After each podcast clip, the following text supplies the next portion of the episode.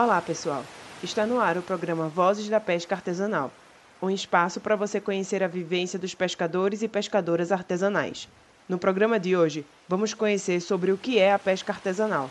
No mundo, cerca de 56 milhões de pessoas trabalham na pesca artesanal. Desse total, 98% está na Ásia, África e América Latina. No Brasil, mais de um milhão de pessoas estão vinculadas ao setor e o Nordeste responde por cerca de 40% desse número. Os pescadores e pescadoras artesanais desenvolvem suas atividades com reduzida capacidade de captura e baixo impacto sobre a natureza. Na maioria das vezes, essas pessoas se apoiam em técnicas e tecnologias ancestrais de trabalho. Suas dinâmicas socioeconômicas dependem da existência dos territórios pesqueiros e seu complexo modo de vida revela que a pesca é mais do que uma simples atividade econômica. E é sobre o que vem a ser a pesca artesanal que nos fala seu Pedro, da ilha de Marajó, Pará. Eu considero duas características que é fundamental. Primeira característica porque sempre o material é trabalhado né, artesanalmente. E é trabalhado artesanalmente. Né? E a confecção do, do, dali do material.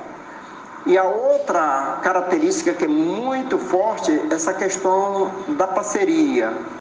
Ela tem um, um, um sedimento que trabalha a família dentro. Vamos buscar entender essas duas características, o material e a parceria. No caso do sentimento de família, ele vai do parentesco à natureza e ao território, significando amor e respeito por um ofício tradicional como destacam os pescadores pernambucanos Mário, Nil, Marinalva e Isaac. A maré faz parte da vida da gente. É fazer que é muito mais maré, faz parte da vida do pescador. Eu gosto. Porque veio de pai, de filho, de filho, papai por aí afora, né? A gente já se acostumou. Entendeu? A gente gosta mesmo de viver pescando. Minha mãe tirava marisco. Quando eu era pequena, eu comecei com ela. Eu tirava marisco e tirava redondo com ela. Eu tinha uma idade de uns 9 anos quando eu comecei a tirar mais ela. Mas eu gosto de estar na maré. Ser pescador para mim, eu posso dizer que até é honra.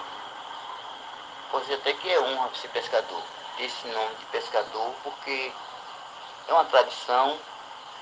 E as características artesanais da pesca? Pelo Brasil, o sentimento dos pescadores é comum. De Volney, que mora em Santa Catarina, a Mário e Isaac, de Pernambuco, a pesca artesanal é arte e sabedoria, um prazer e um talento ofertado por Deus. É, eu sempre digo que a, a pesca artesanal é realmente ela é uma arte mesmo, né? É uma arte que só nós que, que sobrevivemos daquilo ali, que nascemos naquela, naquela raiz, sabemos fazer. É um, uma arte divina, uma arte maravilhosa, né? Que, que todos os pescadores, filho de pescador, já traz esse dom. É uma arte inexplicável de dizer, de, de, explicar como é que é. Mas é uma arte, é uma arte gostosa. Uma arte gostosa, uma arte muito boa. Não tem como.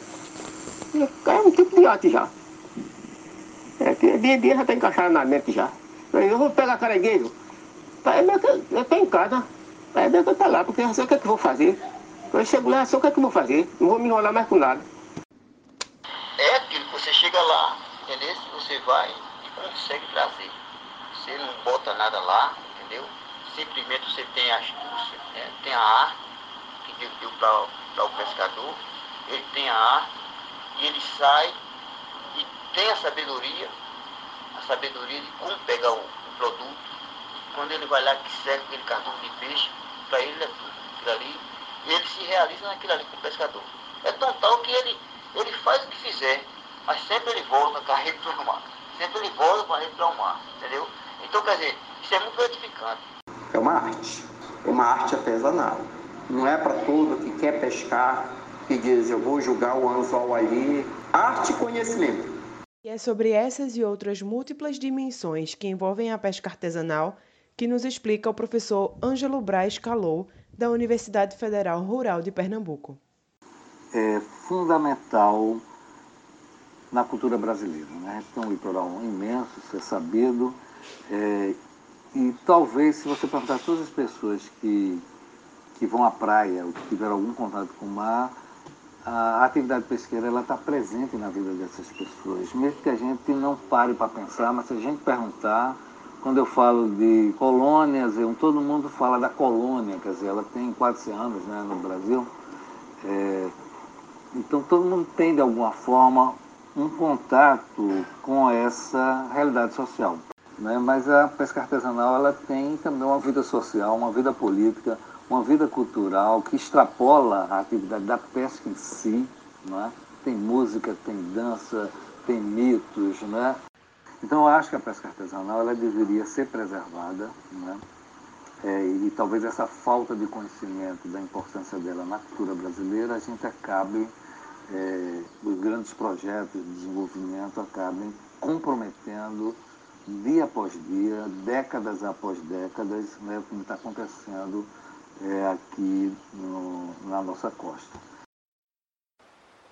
Vozes da Pesca Artesanal é uma realização do Núcleo de Estudos Humanidades, Mares e Rios e do Laboratório de Estudos Rurais, vinculados ao Departamento de Sociologia e ao Programa de Pós-Graduação em Sociologia da UFPE. Tem o apoio da FACEP, CNPq, Rede UFPE, SOS Mar e do Conselho Pastoral dos Pescadores. Uma boa maré para você e até já.